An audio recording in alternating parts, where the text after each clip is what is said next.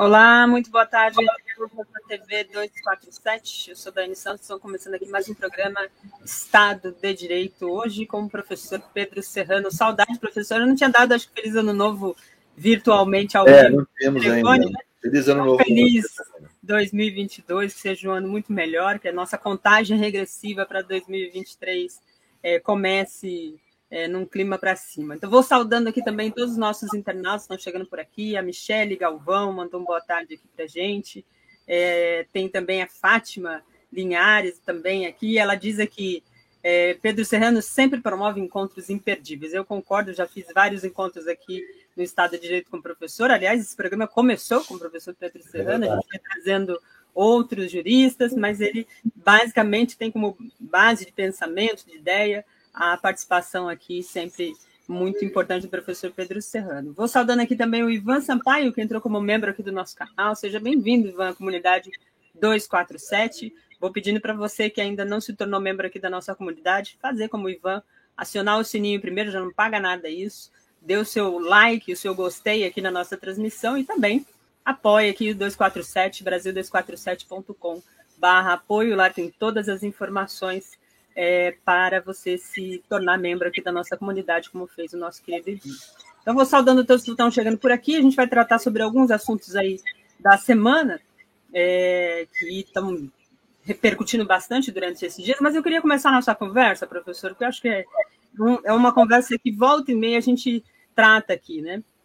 Está é, repercutindo bastante o caso do Monark durante uma, é, um programa, né, um podcast que ele apresenta, é, junto com as, os deputados Tabata Amaral e também Kim Kataguiri, ele faz uma defesa do que ele chama de liberdade de expressão para fazer também a defesa é, de partido que tenha como base ideológica o nazismo.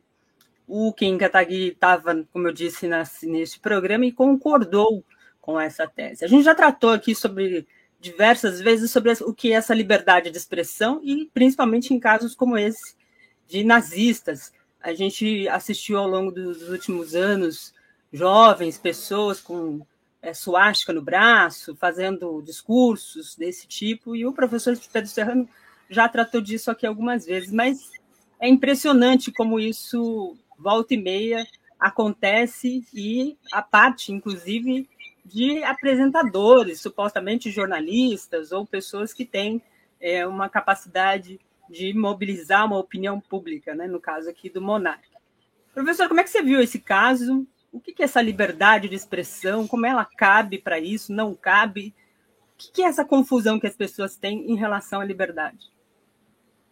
Bem, ah, isso é uma questão interessante, ela é muito complexa, não, não dá para esgotar todo o tema no que a gente está falando aqui. Eu vou tentar apenas fazer uma breve fala sobre os aspectos constitucionais que evocam aspectos filosófico-políticos. Porque a Constituição, quando faz opção para determinar determinados direitos, né, estabelecer determinados direitos, ela faz opções político-ideológicas, ela não, não é neutra, né, porque não existe né, neutralidade numa condição especial, numa condição rígida do pós-guerra. Né? Isso por quê? Porque o, o, as condições rígidas surgiram como uma resposta ao, exatamente ao nazismo e ao fascismo, uma tentativa de evitar que eles voltassem. Então, primeira coisa, a nossa Constituição ela é antiditadura, ela foi feita num período e tem esse espírito de ser uma semente antiditadura. Essa expressão é parafraseada da expressão do Ferrajoli, que fala que as condições rígidas do pós-guerra são sementes antifascistas. Uh, elas, a, a, nossa Constituição, nessa questão da liberdade de expressão, adota os valores e princípios da democracia liberal, do liberalismo. E é nesse ambiente que eu vou procurar responder. Ou seja, eu não vou ir a, a uma argumentação que seria possível fazer mais complexa, em torno da democracia, da igualdade, eh, de justiça social, de conceitos, mesmo de common ground, né? Ou seja, são conceitos mais complexos. Porque a questão, na realidade, é muito simples. Esses meninos, eu não quero ser rude com eles, procuro falar com a juventude sempre com carinho. Eu acho que o Monarque, o Kim Katigura é gente bem intencionada, só que eu, eu, sinceramente eu acho que tem ali uma deficiência cognitiva. Eles não entendem do que eles estão falando, nunca pararam para ler e para refletir. Né? Então, por isso que eu vou dar uma resposta talvez um pouco mais didática, mais chata e mais longa. Mas é porque eu tenho esperança, não que eles ouçam, mas que outros jovens ouçam a gente e procurem entender. O Monarque pediu desculpas, acho que as desculpas dele têm que ser aceitas. Né? Essas coisas acontecem no modo democrático de ser, pessoas escorregam, pedem desculpas, faz parte da vida. Todos nós erramos todo dia. Né? Mas é que a situação deles, ou o que eles defenderam ali, seja a gente poder explicar para a juventude o que são esses valores, o que, que, eles significaram na história humana, etc., e o que, que significam na nossa Constituição. Ah, os direitos eles surgem na modernidade em duas vertentes. Eles surgem na Escola Ibérica da Paz, que eram pensadores portugueses e espanhol, a maioria dos textos vertido em português, o que é estranho, porque aqui no Brasil mal se conhece esse, esses textos, né, que são belíssimos. Né? Uh, a maioria deles clérigos aristotélico-tomistas um, mas sempre professores das faculdades, em geral, de direito. Alguns de outras áreas humanas, filosofia e tal, mas, em geral, professores da faculdade de direito, a maioria deles dedicada ao direito internacional. E essa Escola Ibérica da Paz é muito pouco conhecida e é muito interessante porque ela significou, já naquela época das navegações, século XV, século XVI, ela significou uma crítica uh, à ideologia da colonização. Os colonizadores utilizavam valores e princípios do tipo: o Papa tem o poder de impor o cristianismo pela força, porque vai estar salvando a alma das pessoas. Os reis têm esse dever com o Papa. Portanto, é absolutamente legítimo impor o cristianismo aos povos colonizados, que são povos selvagens, são povos que vão perder a sua alma se continuarem nessa selvageria. E a Escola Ibérica da Paz falou: não. Não é isso que é ser cristão. O cristão tem que entender que, acima de tudo, há dignidade humana. Dignidade humana que foi, segundo eles, conferida pelo fato de sermos filhos de Deus.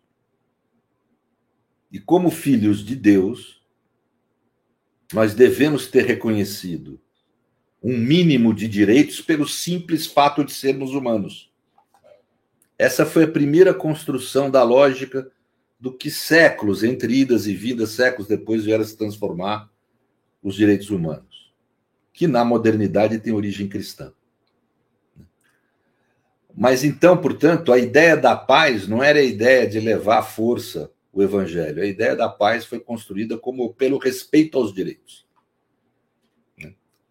No plano interno dos países, não foram católicos como esses que eu falei agora da Escola Ibérica da Paz quem promoveram o debate. Foram cristãos também, mas protestantes. Foram o exemplo histórico maior que eu acho que há são dos huguenotes franceses, calvinistas, que na França do século XVI uh, uh, empreenderam um velho debate existente na filosofia política, que era sobre o conceito do que é tirania, do que é o tirano. E esses debatedores, esses pensadores, há inclusive um livro interessantíssimo, chama Vindiciae, né? Uh, Tirano e o, Direito de Resistência. Né? Uh, é um livro interessantíssimo, escrito na época, esses pensadores uh, huguenotes, uh, como eram perseguidos pelos reis católicos, né, defendiam a ideia de, de dignidade humana, pelo fato de sermos filhos de Deus, o mesmo argumento, né, uh, como gerador essa, direita, essa dignidade humana de certos direitos. E o que caracterizaria o tirano é a degeneração do soberano em tirano por não observar os direitos das pessoas. Portanto, aí cunha-se a noção moderna de tirania, que tirania é aquele sistema que põe o poder político acima dos direitos. E dessa época que vem a ideia de liberdade de expressão, etc., que foi sendo debatida, cunhada por uma série de idas em vidas. Um importante pensador, pouco posterior a esse período, décadas posterior só, é John Locke. E John Locke vem a sistematizar isso. E ele traz uma ideia que pode nos explicar, ou um conjunto de ideias, não só ele, todo esse ambiente que eu estou falando. Portanto, eu estou falando de coisa de que já existe na humanidade há seis séculos, não estou falando de nada de novo, nem estou falando aqui de nenhuma ideia ou ideologia de esquerda, isso foi muito antes de existir a esquerda, né? não havia esquerda nesse período histórico da humanidade. Uh, a ideia de liberdade que emana desse momento é relativamente simples. Livre é o sujeito que é dono do próprio corpo. Ou seja, emana da ideia de propriedade. Portanto, eu sou livre na medida que eu disponho do meu corpo. Aí a ideia de disposição, a Dai sabe bem disso que você estudou direito. A disposição é o principal atributo da propriedade. É quem é dono dispõe do que é dono. Pode doar, pode vender, pode alugar, pode fazer o que quiser com o que é dono. Né? Uh, portanto, a primeira ideia que o, a ideia de direito de liberdade evoca é ser dono do próprio corpo. Mas há uma outra ideia íncita a isso, que estava lá na Escola Ibérica da Paz, por exemplo, quando criticava a escravidão. De que eu ser dono do meu corpo implica em eu não poder ser dono do corpo do outro. Ou seja, a ideia de liberdade como propriedade, ela implica em eu não ser proprietário do outro. Por isso é que era uma ideia, inclusive, contrária à escravidão. Uh, por isso é que surge aquela velha frase, a Dai conhece também, meu direito vai até onde começa o direito do outro. Por causa dessa ideia elementar de liberdade. Eu sou dono do meu corpo e não posso ser dono do corpo do outro. Porque senão não seria um direito, seria um privilégio. Porque toda palavra direita, onde há a palavra direito, não pode haver a palavra privilégio e vice-versa. Direito é o antônimo do privilégio. Direito é uma prerrogativa que se exerce de forma universal. Todos temos. E para todos podermos tê-los, ter os direitos, é necessário que o direito de um encontre limite no direito do outro. A ideia central é essa. Eu sou dono do meu corpo e não posso ser dono do corpo do outro. Isso vai responder diversas questões. Né? Por exemplo, Pode-se exigir passaporte de vacina? Sim. O passaporte de vacina não obriga ninguém a se vacinar. Não há uma sanção se você não se vacina. Ele apenas diz o seguinte: em ambiente coletivo fechado, o sujeito não, vacina, não vacinado oferece mais risco de transmissão de doenças e de botar em risco a vida de pessoas do que o vacinado. O que está dizendo essa regra? Você pode ser dono do seu corpo, não se vacinar, você pode até se matar, mas você não pode matar o outro. Você não pode dispor do corpo do outro a esse ponto, ao ponto de matá-lo, ao ponto de adoentá-lo.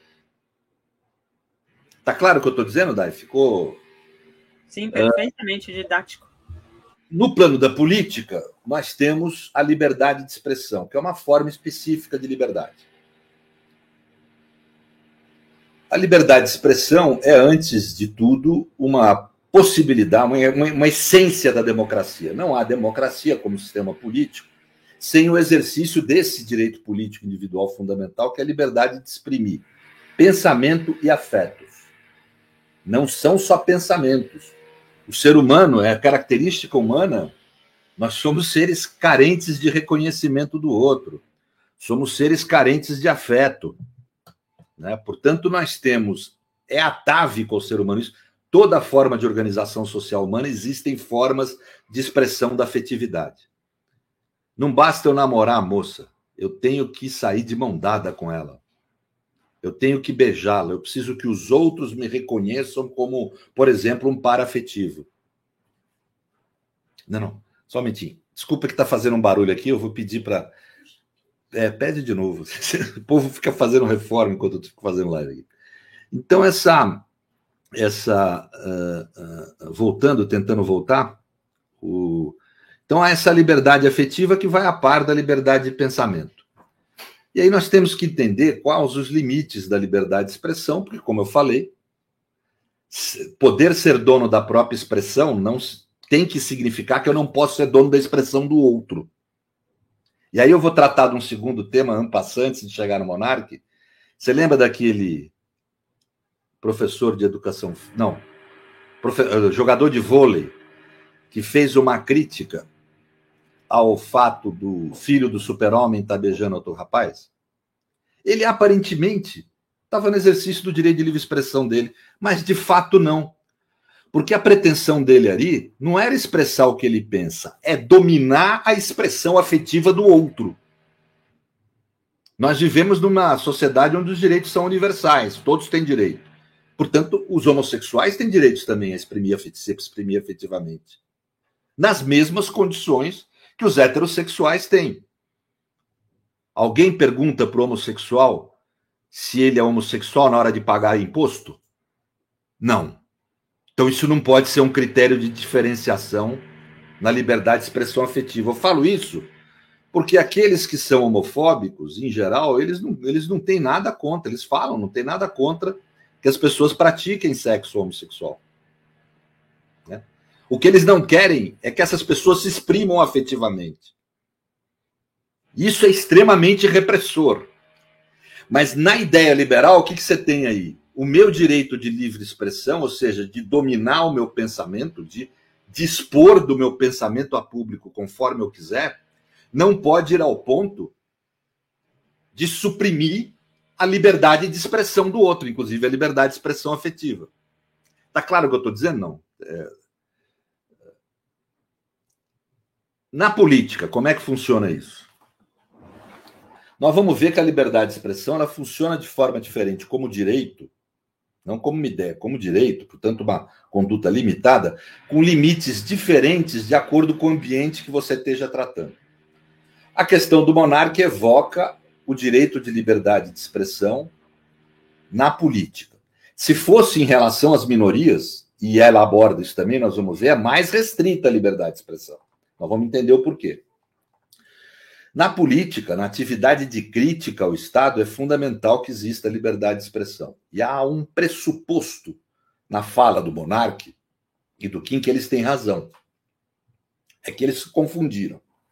Mas o pressuposto é, é correto uma democracia tem de admitir opiniões extremistas, seja de extrema esquerda, seja de extrema direita. Porque senão vira uma ditadura de centro. Uma ditadura das opiniões moderadas.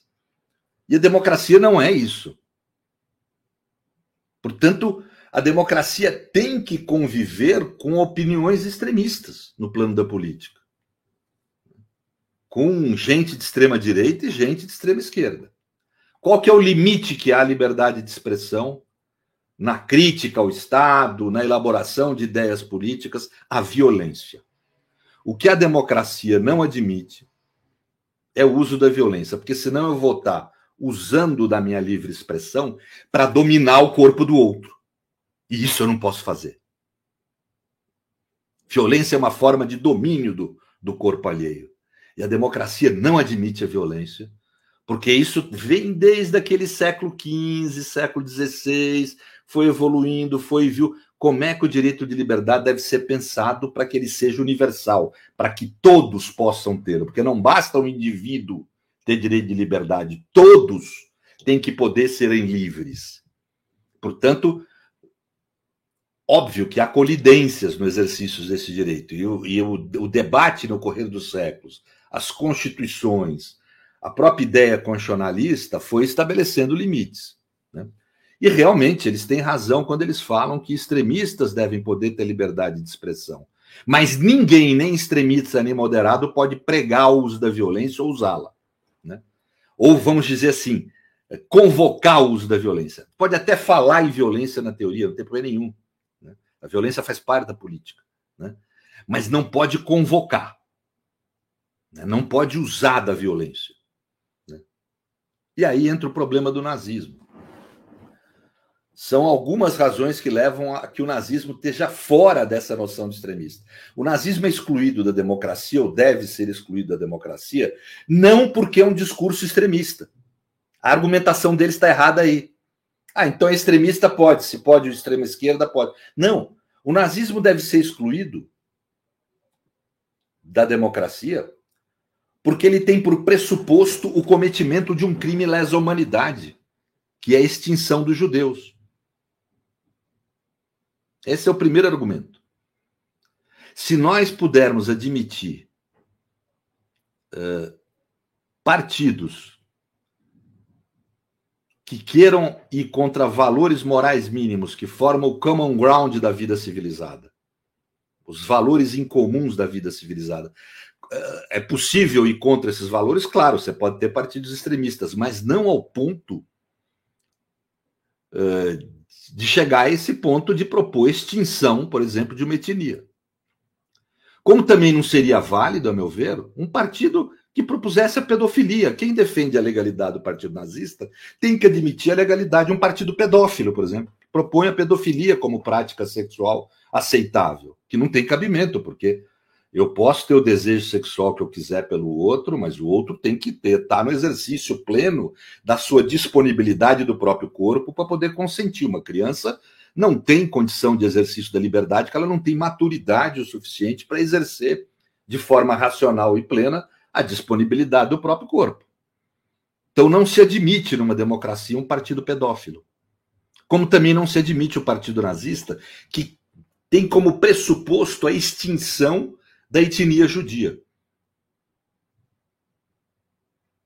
E aí é uma regra fundamental da democracia para que exista liberdade. Que a liberdade depende dessa ideia, a ideia da tolerância. Não há liberdade numa sociedade que não estabeleça a tolerância como norma. E na nossa Constituição a tolerância é norma, é comando. Não há opção para o sujeito ter um comportamento intolerante. Por isso é que no campo das minorias, mesmo na ideia liberal, há uma restrição maior ao direito de livre expressão. Porque ao eu rejeitar a livre expressão homoafetiva do afeto, por exemplo, eu estou performando uma violência. Isso é uma violência. Porque, a título de exercer a minha liberdade de expressão de pensamento, eu suprimo a livre expressão afetiva do outro. Quando eu convoco a violência contra os judeus, como faz o nazista, a título de exercer a minha liberdade de expressão, eu estou retirando a liberdade de expressão do outro porque eu estou tirando a vida do outro. Ou seja, o que eu estou propondo é um privilégio, não um direito. A democracia não aceita privilégios. Nós temos direitos que são universais. Portanto, eu sou obrigado a tolerar os judeus, mesmo que eu não goste deles. Mas eu sou obrigado. E não posso performar discursos antissemitas. Claramente antissemitas, pelo menos. Porque isso implica em performar uma violência inaceitável num pensamento liberal e numa democracia. É incompatível com o liberalismo político isso. Portanto, para mim, o que faltou essa, esses meninos é conhecimento. Eu aqui fiz argumentos todos dentro dos limites do pensamento liberal. Não estou usando um argumento de esquerda. Um argumento sequer de centro-esquerda. E ser livre, segundo a tradição liberal, a tradição capitalista, é da essência do capitalismo isso. Ser livre tem a ver com propriedade. Propriedade do próprio corpo, que implica em não ser proprietário do corpo do outro. Tá claro? Ficou claro, Daiane? Muito claro. Foi longo, né? Desculpa, claro. foi longo, né? Não, não, não foi longo, porque é um assunto complexo e acho que o senhor tratou com tranquilidade, didático, é, com fundamentos, trazendo elementos históricos importantes para a gente entender o que é essa liberdade? Porque a gente fala de liberdade, é, defende a liberdade, mas às vezes a gente não tem conhecimento do que é. é a gente tem que entender assim: quando a Constituição estabelece a lei de liberdade, ela está estabelecendo um plano material dessa norma, vamos dizer assim, ela não está jogando um texto aí, a histórico. Ela não surge do nada. Para a gente interpretar a Constituição no plano material, no plano formal não, mas no plano material, nós temos que recorrer a como foi a construção daquele direito no correr da modernidade. Pelo menos é isso. Né? Então, realmente, uh, o que há por trás dessa ideia falsa de liberdade de expressão que pode tudo é o desejo de dominar a liberdade de expressão do outro, de dominar a vida do outro, de ser dono do corpo do outro. É um pensamento que não é nada livre. É um pensamento que defende um privilégio, liberdade só para mim, não para o outro, que é diferente. Perfeito. Tem um comentário aqui que acho que é importante a gente aprofundar nisso. O Hezekiah Deis, acho que é esse é a pronúncia. Ele diz: então temos que tolerar até os negacionistas e suas expressões. Veja, a gente está falando aqui sobre liberdade e apontando a violência, o que, que é dentro dessa liberdade de expressão, como a que a gente tolera e o que a gente rebate no campo democrático, né, professor? Negacionistas. Essa, essa resposta é simples, né? O negacionista fora de uma, uma época de pandemia não tem problema nenhum. Tem que aceitar, sim. Tem que aceitar o debate com eles. Nós vivemos uma democracia. Vamos mostrar para a comunidade que aquele que negar as vacinas é uma estupidez. Mas numa época de pandemia, não, porque numa época de pandemia nós estamos numa legalidade extraordinária. Uh, o que é tirânico na tradição do, do, do, debate sobre os direitos, o que é autoritário, é você colocar o poder político acima dos direitos, como eu falei no começo da, da, da, é você ter uma soberania de Estado não limitada por direitos. Não é tirânico, numa situação emergencial, você fazer um direito ter mais valor que o outro no caso concreto. Ter mais peso que o outro no caso concreto. Não é que elimine o outro, mas naquele caso concreto ter mais peso. A liberdade, ela é mais restrita num período de pandemia porque é uma forma de fazer valer o direito à vida e o direito à saúde, que são pressupostos da liberdade. Eu não tenho como ser livre se eu não sou vivo. Ser livre é ser dono do próprio corpo. Se eu não tenho mais corpo, ele está morto, eu não sou mais livre. Então, uh, uh, no fundo, a garantia da vida é uma forma de garantir a liberdade, não ao contrário. Então, o negacionismo em tempo de pandemia ele deve ser combatido. Agora, obviamente, isso aí não significa prender ninguém, tem que ir com calma. Como é que é exercido esse negacionismo? É caso a caso que nós vamos ver. Né? Mas nos Estados Unidos, mais de 100 pessoas foram presas por convocar atos violentos contra a política sanitária de Estado. Aqui no Brasil, nós tivemos uma pessoa presa, que foi Roberto Jefferson, que convocou violência contra atos uh, uh, de Estado, atos sanitários. Então, né? Médico que vai para a televisão falar que a pessoa pode tomar ivermectina em vez de vacina, tem que perder a carteira de médico, não tem que ir preso, na minha opinião. Tudo isso é ponderação. Né? Que tipo de sanção se aplica? A coisa não, no direito não pode e não é, não é e não deve ser mecânica. Você cometeu uma ilicitude e vai para a cadeia. Não, vamos ver ilicitude. A, cadeia é último rácio. Direito penal é uma última rácio. Mas precisam haver sanções simples negacionistas. Por exemplo, eu dei um exemplo: o médico não pode utilizar o seu papel de médico, que influencia o comportamento das outras pessoas, para chegar numa televisão aí aberta e falar: não, tome vermectina em vez da vacina. Pior que eu vi acontecer isso. Né? Aqui no Brasil não se faz nada. É óbvio que não. Isso vai levar pessoas à morte. O médico tem a opinião dele? Ótimo. Que fique com a opinião dele, que seja dono do corpo dele, não dono do corpo dos outros. Tá claro o que eu estou dizendo? Quem tem a função de médico ocupa um papel especial na sociedade, portanto tem mais responsabilidade. Não existe direito sem responsabilidade. Essa é uma ideia conservadora, não é nem uma ideia liberal. Por isso que eu falo, esses meninos, eles não são nem conservadores nem liberais. Eles são reacionários. Inconscientemente, talvez, não tem informação para entender. Eu vejo no monarca um espírito legal, um espírito libertário, ele quer ser livre, tá certo, eu também, eu sempre tive espírito libertário, fui criado no período da ditadura, né? então eu admiro isso nele, só que eu acho que ele é muito confuso, ele não consegue, e aí é um problema de déficit cognitivo, né? Quer dizer, Uh, a meninada acha que consegue compreender essas coisas por Twitter, com 148, com 142 letras, né? Essas coisas demandam leitura, reflexão, uma vida. A gente está falando de filosofia, né, professor? É, eu passei uma vida estudando os direitos, né? Uma vida, né? É, então, não, não, não, E até hoje, a maior parte da, do, dos que tem de problemas sobre o assunto eu não compreendo, eu não tenho cognição para compreender. E tendo estudado uma vida, né? Então, acho que isso, mestrado, doutorado, três pós-doc na Europa, só sobre o mesmo tema, essencialmente. Então, é, eu realmente creio que o que falta a esses meninos é, é, é, é uma cognição mesmo, mas eu acho que a gente não deve agredi-los, né?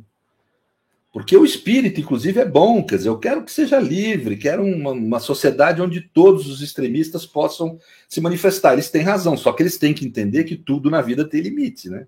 Quando você fala em direito, você fala numa possibilidade, há uma diferença entre liberdade e direito de liberdade. O Bandeira de Mello aponta isso, claramente. Liberdade é um conceito filosófico, político, direito de liberdade é uma norma, é um conceito jurídico. A liberdade pode ser imaginada como algo ilimitado, o direito não. Nenhum direito é ilimitado, porque ele tem que ser universal. Se ele tem que ser universal, você tem que possibilitar ele para todo mundo. E ao possibilitar ele para todo mundo, tem que haver adequação. Então é evidente que eu não posso exercer a minha liberdade de expressão ao ponto de suprimir a liberdade de expressão do outro, que é um pouco do problema que há na homofobia. Eu insisto, o problema da homofobia ao contrário do que a maioria pensa, de forma inadvertida, não é um problema, em geral, de ser contra a prática homossexual, menos não assumidamente. É um problema de ser contra a expressão da, da afetividade homerótica. E aí me parece algo absurdo no liberalismo, porque eu não posso. A minha liberdade de expressão não pode ir ao ponto de suprimir a liberdade de expressão do outro. Perfeito. Mesmo que a liberdade do outro seja uma liberdade afetiva. Tudo bem, está exprimindo do mesmo modo. Eu andar de mão dada uh, com meu parceiro na rua, ou com a minha parceira, se eu for hétero, uh, é um direito meu de liberdade de exprimir afeto dentro dos limites de aceitabilidade social. Do mesmo jeito que um casal hétero sabe que ao chegar num velório não é compatível ficar com expressões mais íntimas, como beijo na boca, etc. Tal, que é uma expressão de amor, mas é um tipo de expressão íntima que não é compatível num velório. Uh, você não está respeitando a dignidade da dor de quem perdeu seu parente, seu amigo, etc. É, o homossexual também sabe disso. Ele não vai chegar e vai beijar ninguém. Se beijar, vai estar tá cometendo um equívoco. Nesse caso, nenhum crime, mas uh, um, uma situação de contrário, vamos dizer, a etiqueta social, a elegância, a delicadeza com o outro, o afeto pelo outro, né? Então, eu acho que essas coisas são óbvias. Mas aonde o heterossexual pode exprimir afeto, o homo também pode. E o, e o, e o transexual também. Porque é assim que é a democracia. É como esses meninos querem. A democracia é um lugar onde as pessoas têm que ser livres. Né? Só que para mim poder exprimir livremente meu afeto, o outro tem que tolerar. Ah, mas como é que eu explico para meus filhos que não deve ser homossexual? Se você acha que isso é essencial na educação deles, acho que vai desviá-los de uma educação adequada, você tem que uh, falar em casa, etc. Orientar em outro ambiente, ou religioso, íntimo, etc. Na rua, ele tem que aprender que ele tem tolerância. Né? Também o direito do pai não é absoluto na educação dos filhos, como eles acham né? porque nós vivemos numa sociedade democrática, né? onde todos têm que ter direitos. Eu não posso criar meu filho para ser um príncipezinho que acha que tem privilégios e possibilidade de suprimir o direito dos outros. Maria Noemi mandou aqui uma mensagem carinhosa aqui com a gente, obrigada, mandou um boa tarde também. O Ziel Rios diz, mais claro e didático do que o professor Serrano é impossível, disse ele.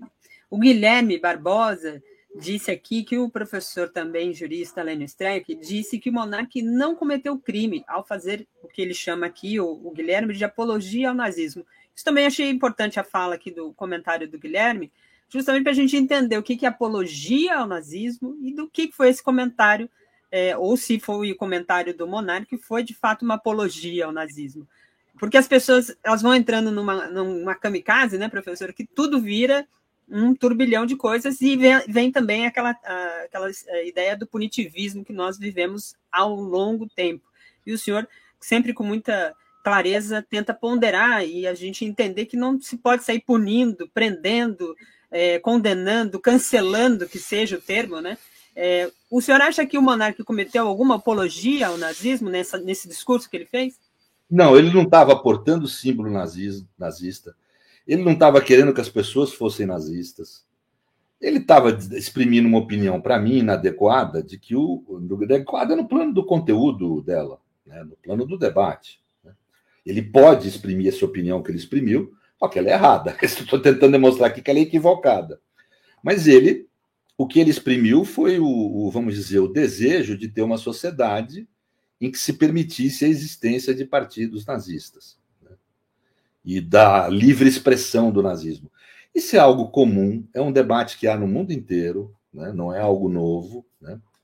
Uh, os tribunais constitucionais já têm isso definido, da forma que eu falei aqui, mas ainda setores minoritários da sociedade, e tem sociedades que permitem certas coisas como supremacismo branco, se manifestar, etc., né? e que são sociedades problemáticas em termos de violência contra minorias. Estados Unidos, por exemplo, os direitos civis têm se degenerado nos Estados Unidos. Né? E não é uma queixa minha, é uma queixa de juristas norte-americanos né, que acompanham o andar da carruagem lá. E uma das razões é isso, de acabar permitindo formas de manifestação política que desejam e realizam violência contra outras formas, no sentido de suprimir. Né? O problema do supremacista branco é que ele acha que o negro tem que ser posto numa condição não humana.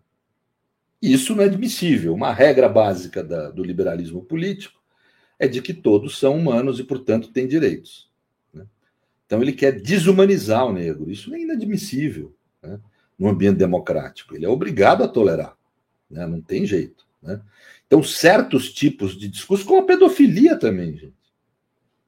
A Suécia houve a tentativa de se legalizar um partido pedófilo. Né? Não dá para deixar. Tem coisas que a democracia tem limites. A humanidade é assim. O, que caracteriza os períodos históricos? Uma tem várias coisas que caracterizam os períodos históricos, mas um dos fatores é que eles se caracterizam, os processos civilizatórios, por um certo, um certo consenso de valores. Na antiguidade não havia consenso em relação à pedofilia. Hoje há. Há um forte consenso social que a pedofilia é uma prática que, inclusive, deve ser crime, porque é uma violência. Né? Pela mesma razão, a violência é você suprimir a livre expressão afetiva dos homossexuais. Pela mesma razão, é uma violência você uh, convocar a sociedade à violência contra os negros, que é o que um discurso supremacista performa. Né? Ou seja, uh, e pela mesma razão não dá para permitir o nazismo, porque ele propõe a extinção dos judeus. É um, e isso foi historicamente demonstrado. Né? Então, realmente, não, não há que se permitir certas coisas. Nós podemos revisar os fatos do passado? Sim. Os historiadores, é que nem advogado, vivem debatendo sobre o que foi o significado disso, daquilo, tal, mas certas coisas não. Não se pode revisar o Holocausto. O Holocausto existiu. Ponto. E foi um imenso, um imenso genocídio praticado por um Estado e por governantes. E isso não pode voltar a ocorrer. Houve uma decisão da humanidade ali, quando estabeleceu em 1948 a Declaração Universal dos Direitos Humanos e as constituições rígidas do pós-guerra. Que nos Estados Unidos não foi propriamente Constituição rígida que foi criada, permaneceu a mesma Constituição, mas houveram decisões da Suprema Corte. Me vem aqui o caso Board, um, Brown versus Board of Education, de 1958, se eu não me engano. Uh, pode ser 58 ou 54, que são duas decisões, em que se estabeleceu que os direitos civis não podem ser relativizados pela federação, pelos, pela lei dos estados. Né? Ou seja, é a mesma coisa que uma condição rígida no sentido político. Né? Portanto, esse tipo de, de postura política dos estados foi: não vamos mais admitir genocídios nas democracias ocidentais. Nós queremos uma vida civilizada. O Estado pode fazer tudo o que quiser com seus súditos, seus cidadãos, tudo bem, tem soberania estatal, mas não ao ponto de tratá-los de forma incivilizada. Não pode matar a gente pelo simples fato dele ser um dele ser portador de uma etnia, ser integrante de uma etnia, de uma religião, seja do que for. Isso é um crime lesa humanidade. Você não pode ter um partido que evoque o cometimento deste tipo de crime lesa humanidade no interior da democracia. A grande maioria das democracias liberais do mundo rejeita o nazismo como forma legítima de uh, organização política no seu interior. Mas insisto, o que o Monarque fez e o menino lá, o Catiguri, fizeram foi pura e simplesmente defender uma ideia de que deveria ser possível né, uh, a organização de estados nazistas, que as pessoas têm direito a ser anti-judeu, o Monarque falou. Né? Isso é uma defesa de um ponto de vista muito equivocado, absolutamente desinformado, né, com déficit cognitivo, mesmo déficit cognição, no sentido de não ter conhecimento do assunto que ele tratou, né? mas ele não cometeu crime nenhum, ele não. Perfeito. O Guaraci BKS diz aqui: me perdoe minha indignação, mas dar tempo de discussão a uma. Aí ele faz uma ofensa aqui em relação ao monarca é admitir que a grama é azul. Guaraci, esse tipo de pensamento verbalizado pelo monarca está por aqui, está na nossa volta aqui, nas pessoas que a gente convive. É o pensamento bolsonarista da ideia de liberdade sobre uma série de outras coisas. Então a gente não está, eu não peguei aqui, a gente não está falando aqui só sobre o monarca ou dando não, é, é, tá eu, eu entendo, ó, eu entendo a colocação dele. A gente se irrita mesmo, porque os direitos humanos eram para ser o common ground da vida social. Exato. Só que o que, caracteriza hoje a crise da democracia, a crise constitucional, é que esse solo comum que os direitos humanos deveriam ser para todos, está em crise hoje. As pessoas, um segmento da sociedade de extrema direita não mais admite uh, esses valores da vida civilizada como sendo o common ground e deseja uma vida mais autoritária. Então é necessário a gente ser que nem a água na pedra. É todo dia falar do assunto. A, o custo que os direitos cobram por seus benefícios é a eterna defesa deles a diária defesa deles. Então nós temos que falar obviedades todo dia, sob pena da gente perder essa civilidade que são os direitos na convivência social. Exatamente. Esse é o exercício que a gente está tentando fazer aqui. Professor, é, a gente está aqui 20 minutinhos para a gente finalizar o programa, eu não posso deixar de tratar sobre o assunto, inclusive, que é o tema aqui, que é essa questão do Moro. É, tem uma investigação em andamento sobre as questões aí do pagamento, dos recebimentos dele é, na consultoria feita a Álvares Marçal. É, esses dias foi divulgado pelo Tarcla Duran, advogado, e também um dos que apontam a irregularidade por parte do Moro, é, uma nota fiscal. O Moro diz que essa nota é verídica, havia ali um erro material para explicar o pagamento daquela nota, é, com um erro de CNPJ. E hoje o Moro é, é, comentou novamente sobre a questão, dizendo que ele sofre, ele é vítima do lawfare. É, o lawfare, queria que o senhor falasse um pouco sobre o que, que é esse lawfare, que a gente tratou disso aqui em vários outros programas, principalmente nos casos relacionados ao ex-presidente Lula. Então, ele agora diz que ele é vítima daquilo que ele cometeu contra o ex-presidente Lula. Como é que o senhor avalia essa situação toda do TCU? Essas investigações estão corretas na sua avaliação? Olha, Odai, eu vou ser objetivo aqui. É, eu até divirjo, é raro divergir do Lênin, a gente sempre defende mais ou menos as mesmas posições. Mas nesse assunto nós estamos divergindo num detalhe aí, numa questão. Eu acho que o Tribunal de Contas, eu vi, o, eu li o ofício, ele chama de ofício, que o procurador lá do, do TCU fez pedindo o bloqueio de bens do Moro. Na realidade, é uma petição que ele fez, materialmente é uma petição. Né? Ele faz pedidos ali de cautelares de bloqueio de bens.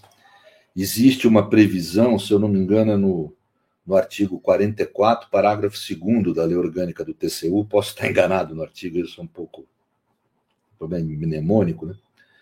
Mas eu acho que é no 44, parágrafo 2 que realmente prevê quando você tem situações de possibilidade de, de da conduta do, do investigado inviabilizar o ressarcimento de algum dano, a legislação prevê a possibilidade de, em até um ano de prazo, você determinar o bloqueio dos bens dele. Não é como é em juízo, que é indeterminado.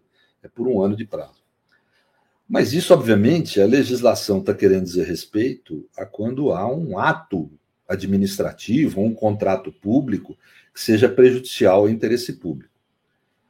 Questões tributárias, para mim, não estão na possibilidade de fiscalização do Tribunal de Contas. A Constituição é clara nesse sentido. Ao Tribunal de Contas cabe uh, a fiscalização orçamentária, financeira, de economicidade das contas e atos públicos, a validade dos atos administrativos. A, a exação, a incidência tributária ocorre em relações privadas. Né? Se o Tribunal de Contas tivesse a competência para poder exercer suas funções de controle e fiscalização sobre contratos privados por questões tributárias, eles poderiam controlar qualquer contrato privado feito no país, porque todo contrato privado tem implicação tributária. E agora, o conteúdo material do ofício, as questões que ele levanta de supostas ilegalidades tributárias, ele tem razão. E ele, inclusive, no item 1, ele coloca uma questão muito importante, a meu ver, para público, para efeito político, não só jurídico. Ele, ele questiona que os documentos apresentados de público para o Moro não são consistentes. Ele quer dizer, pelo que eu entendi, a palavra consistente no sentido de insuficientes. Porque Moro apresentou recibos esparsos, ele não apresentou os contratos que dão vazão a esses recibos, e muitas questões restam. Eu vou dar um exemplo. Esse recibo que você está falando, que ele falou que é erro material, é o recibo do, de um bônus que ele recebeu para começar a trabalhar na empresa. Veja, eu. É comum empresas darem bônus para executivos, dependendo do ambiente, no mundo, do país, sim. Mas o que é o bônus? É um estímulo que eu dou para o sujeito para vir trabalhar para mim. Então é evidente que quando eu pago um bônus, tem um requisito, ele tem que permanecer um certo período de tempo trabalhando para mim. Senão ele recebe o bônus, sai e se demite dali a 15 dias. Então os contratos em geral, eles prevêem multas ou uh, retorno do bônus, do valor do bônus, pelo menos, uh, caso o sujeito saia antes do prazo. Pelo menos um retorno proporcional. Eu tenho lá a obrigação de ficar quatro anos trabalhando. Se eu fiquei um, eu tenho que retornar três quartos do valor do bônus né, ao, ao, empregador. O Moro, ele ficou acho que 11 meses só, não é, Dai? Lá nos Estados Unidos, trabalhando para a empresa. Pô, ele recebe um bônus e não tem que devolver? Então, veja, é, é mais complexo até do que o procurador coloca. Tem questões mesmo uh, que chamam a suspeita. Só que o problema para mim é que quem tem a competência para investigar essas questões é a polícia é o Ministério Público Federal. E aí o, o Prerrogativas adotou a, a conduta correta junto com o deputado Rui Falcão. Representaram o Procurador-Geral da República e a Polícia Federal para que promovessem, para que promovam uma investigação criminal a respeito. Agora, entender que o Tribunal de Contas pode fiscalizar contratos privados por questões tributárias, e pelo que eu li do ofício, são só questões tributárias, o que ele aponta materialmente, uh, pode ser que haja outro documento que eu não conheço que traga outras questões. Né? Uh, aí realmente nesse campo tributário eu não tenho dúvida que o Tribunal de Contas não tem essa competência. Aliás, é uma antiga compreensão do próprio tribunal que sempre determinou a remessa dos autos à Receita Federal, que essa sim tem competência para fiscalizar tributos quando, né, Agora, é, veja, o que eu estou discutindo aqui é uma questão de competência. Tem gente que entende, o Lênin entende que não, tem competência sim, porque é a lesão ao patrimônio público. Tudo bem, é um debate. Isso tem nada a ver com lawfare. Por que, que não tem a ver com lawfare? Lawfare é um conceito que é o uso de, do, da justiça, do sistema de justiça, como arma de guerra para fins de perseguir alguém politicamente. E aí as pessoas têm que entender, é um pouquinho complexo que eu vou falar, vai parecer uma. O Tribunal de Contas, ele chama Tribunal de Contas, mas ele não é, no estrito senso, um tribunal. Ele não é parte do Poder Judiciário. Ele é um órgão de assessoria, mera assessoria do Poder Legislativo, vejam. Tanto que, para ser ministro do Tribunal de Contas, não precisa nem ser advogado. Né? Você pode ser contabilista, economista, financista, administrador público, basta ter 10 anos de experiência na profissão, ao menos. Uh, uh, então, a, a, definição clássica de lawfare já não se enquadra por aí. O máximo que o Tribunal de Contas tem de decisão final, gente, é dar uma multa para alguém, algum funcionário público que, que praticou alguma ilegalidade. Se ele verifica cometimento de improbidades, de crimes, ele, ele faz o quê? Ele remete ao Ministério Público. Para daí o Ministério Público iniciar no, no sistema de justiça a apuração do fato. Ele, Tribunal de Contas, não é órgão do sistema de justiça, não é órgão do Judiciário. O Supremo já decidiu que, por exemplo, o Ministério Público da Cor de Contas não é o que nem o Ministério Público que a gente conhece, não tem o mesmo regime jurídico não funciona igual, né? É um outro tipo de categoria tal. Então, a, é, o nome confunde as pessoas, Tribunal de Contas. Mas não é um tribunal no sentido material, no estrito senso da expressão, porque não exerce jurisdição. Né? Portanto, não tem cabimento já ir no plano técnico falar em oferta, mas além disso, no plano, o oferta tem uma dimensão política. Né? Uh, eu prefiro, aliás, no campo acadêmico, não usar a expressão lawfare, usar a expressão processo penal de exceção, porque tem um, uma caracterização mais teórica do direito e do Estado. Aí, né? Mas tudo bem, vamos continuar usando lawfare para ser compreendido. Uh, o lawfare, para ocorrer, ele implica em intensidade de percepção, não numa mera investigação. Né? Não há né? E, e, e, ah, mas o tribunal é incompetente. Se, se a gente for considerar lawfare toda a conduta de agente público incompetente, a gente vai banalizar a expressão, ela perde o sentido. Aliás, eu acho que é o que ele quer.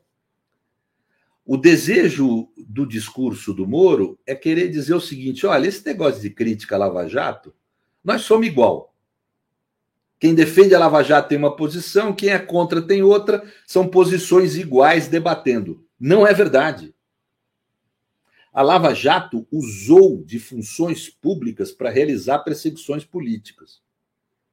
Nós que fazemos as críticas, e fez isso, a Lava Jato fez isso por razões de disputa de poder, beneficiar Bolsonaro, etc. Tal, né? Impedir Lula de ser candidato, atacar a esquerda. Nós, na crítica à Lava Jato, nós não uh, o fizemos por conta de razões de disputa de poder. Nós o fizemos por razões de justiça, por razões constitucionais, pelo direito e não pela política. Então não são posições iguais. Aliás, é um perigo que a gente tem de ficar apoiando qualquer maluquice feita contra o Moro. Porque nós vamos acabar igualando a nossa posição à da Lava Jato, quando não é. Nós temos outro patamar moral, inclusive, nos argumentos que a gente leva porque nós criticamos a Lava Jato por razões de justiça e não por razões de disputa de poder. Políticas no estrito senso. Quem agiu politicamente no estrito senso foi a Lava Jato. A prova disso é que hoje Moura é candidato a presidente da República, Dallagnol é candidato a deputado federal, abandonaram suas carreiras no sistema de justiça para poder se candidatar, que é o que sempre pretenderam. Né? Portanto, não se pode confundir este tipo de comportamento contraditório aos direitos, à Constituição e à civilidade com a posição que nós defendemos. Não são duas posições iguais litigando entre si. Agora, se me perguntar tecnicamente qual é a minha opinião, acho que o Tribunal de Contas não tem competência para essa apuração, mas até entendo eles estarem apurando, no plano político, eu estou falando, e moral, porque a Polícia Federal e o Ministério Público estão absolutamente aquietados. E aí o outro sentido, por que não pode falar de lawfare? Os órgãos que praticam lawfare ajudam o Moro, estão prevaricando, estão deixando de atuar para apurar condutas que deveriam ser investigadas. A Polícia Federal não tem feito nada. O Ministério Público Federal não tem feito nada para apurar o que Moro tem feito. Eu espero que agora essa representação do, do Prerrogativas e do Rui Falcão tenha alguma eficácia, mas tenho dúvidas. Então, o que há não é lawfare contra o Moro. Ao contrário, o que há é privilégio do Moro não ser investigados em condutas que são, no mínimo, suspeitas. É isso aí, está explicadíssimo, entendido. É o uso da palavra, o uso vulgarizado. Muito. É um uso folgado, para usar a expressão da juventude. Porque, pô, se alguém aí. Pô, esses caras prenderam gente por tempo indeterminado, submeteram pessoas à situação de tortura psíquica. Confundir isso com um sujeito ser investigado aí banalmente pelo Tribunal de Contas por conta de uma situação estranha mesmo, quando quem deveria investigar não está investigando, sinceramente, não, não, não, há nada de lofera. Ao contrário, há por parte do sistema de justiça uma atitude indevidamente protetiva do Moro. Uma atitude prevaricadora em relação a ele. O que há é uma, é uma prevaricação fera aí, não lofera. Quer dizer, é uma, é uma atitude prevaricadora dele, do sistema de justiça, que deveria estar apurando essas condutas suspeitas. O tribunal acaba ascendendo a esse papel no debate público porque provavelmente vê que está havendo uma indevida inação do Estado. O Supremo, quando foi atacado, agiu da mesma forma. O Ministério Público não apurava, o Supremo resolveu apurar no lugar. Né? Criou aquele inquérito lá, inquérito do fim do mundo, que chamava, agora tantos nomes que o Toffoli criou lá e deu para o Alexandre de Moraes conduzir. Mas, de qualquer forma, é isso. Quer dizer, nós temos uma, é, é, essa situação que acabou ensejando. Mas, de qualquer forma, é um debate técnico sobre competência, não tem nada de lawfare. Né? Tem nada de lawfare aí. Perfeito. Entendido. Agora, se BKS disse aqui, eu entendi, Dai, mas o meu estômago fica ruim. É, desculpa o jeito. Não, tranquilo, a gente só ponderou e o professor fez, entendeu até a, o teu sentido, né, dessa, desse estômago que falta, e de fato, às vezes falta para todo mundo, não é só para ti, não, né? É, Agora, para todo mundo. Falta. Tem que é, explicar para um sujeito que não dá para ser antissemita é, depois, é. do Holocausto, depois do Holocausto. Há relativamente pouco tempo histórico, né? Explicar para um jovem isso é trágico. Né?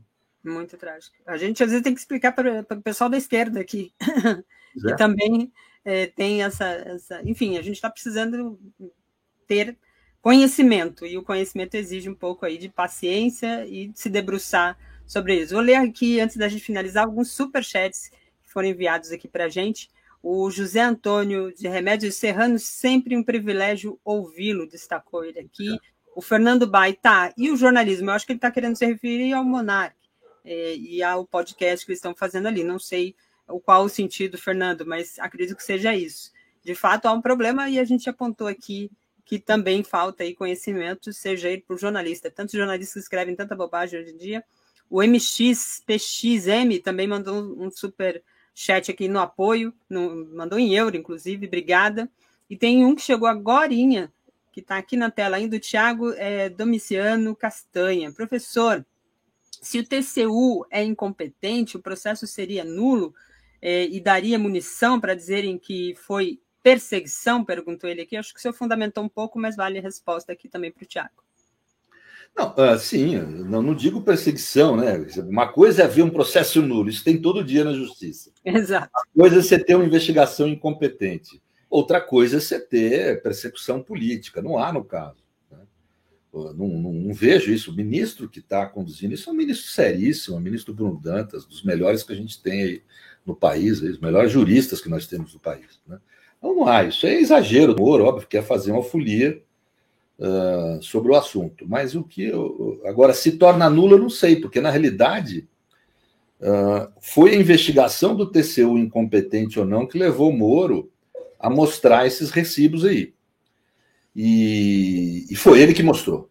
Ninguém obrigou. Então ele mostrou. E esses recibos ensejam investigação. É muito estranho um sujeito ter recebido essa quantia de dinheiro para trabalhar 11 meses. Ter recebido bônus, gente. Bônus.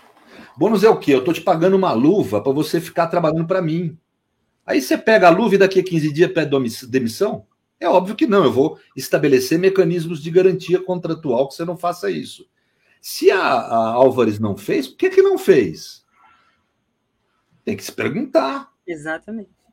Outra dimensão importante: a lesão ao patrimônio público em condutas da Lava Jato, não essas tributárias, mas há lesão. Por exemplo, quando há os, os, uh, os, os acordos de leniência uhum. feitos no Brasil, que desviam o dinheiro da indenização que devia ser paga para nós, povo brasileiro, que se houve corrupção na Petrobras, somos nós que sofremos o prejuízo, e há um desvio de uma parte significativa desse dinheiro para estados estrangeiros, Estados Unidos e Suíça, a maior parte dos Estados Unidos. Né? Isso é dano ao patrimônio público brasileiro. E o TCU poderia e deveria investigar isso. Né? Deveria investigar a fundo. Né? Uh, o Ministério Público também deveria investigar, a Polícia Federal também. Né? Então, esse tipo de, é, de situação existiu na Lava Jato, não foi uh, imaginação. Né? Eu estou dando aqui um exemplo, tem vários outros. Né?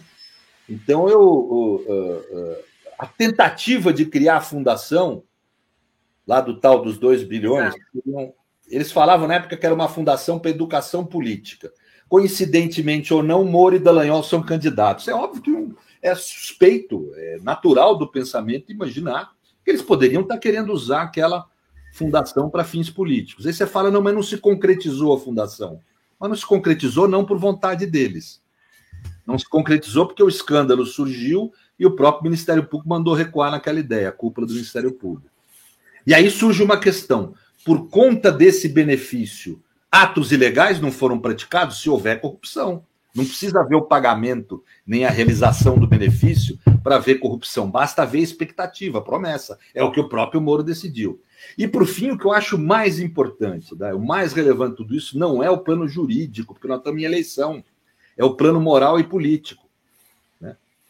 Tem uma regra de caráter que a gente tem que ensinar para as nossas crianças e que a gente aprende naturalmente do convívio social civilizado e decente, que aqui eu só eu tenho que ser aceitar ser julgado pela régua que eu julgo os outros. porque senão eu demonstro uma profunda deficiência de caráter. Eu estou demonstrando que eu não aceito os direitos, que eu exijo exercer privilégios e não direitos. E o que essa gente está fazendo é isso. Eles estão querendo ser julgados por uma régua garantista que eles não aplicaram a Lula, não aplicaram a Vacari, não aplicaram a todos, os, a quase todos os investigados de esquerda ali. Né? Uh, portanto, eles, se tivessem caráter, aceitariam ser investigados e julgados pela mesma régua. Né? E isso é importante para o eleitorado ver. Essa gente quer privilégio, não quer direito. Né? Não há forma maior de corrupção sistêmica do que o privilégio, que acaba, liquida com os direitos como universalidade. Né? Então, nós temos que que ter essa clareza do com quem nós estamos lidando. Nós estamos lidando com gente com espírito profundamente autoritário, que luta por privilégios, que quer retirar direitos da gente. É isso que eles querem fazer. Né? É, e há uma evidente deficiência de caráter. Eu tenho que aceitar ser julgado pela régua com que eu julgo os outros. Senão aquela história do, do sujeito que é aquele ultramoralista e pô, não, não, não, não pode divorciar, não pode dar uma transadinha fora do casamento, etc e tal, mas ele mesmo pratica tudo isso. Né? Quer dizer, então não dá, né?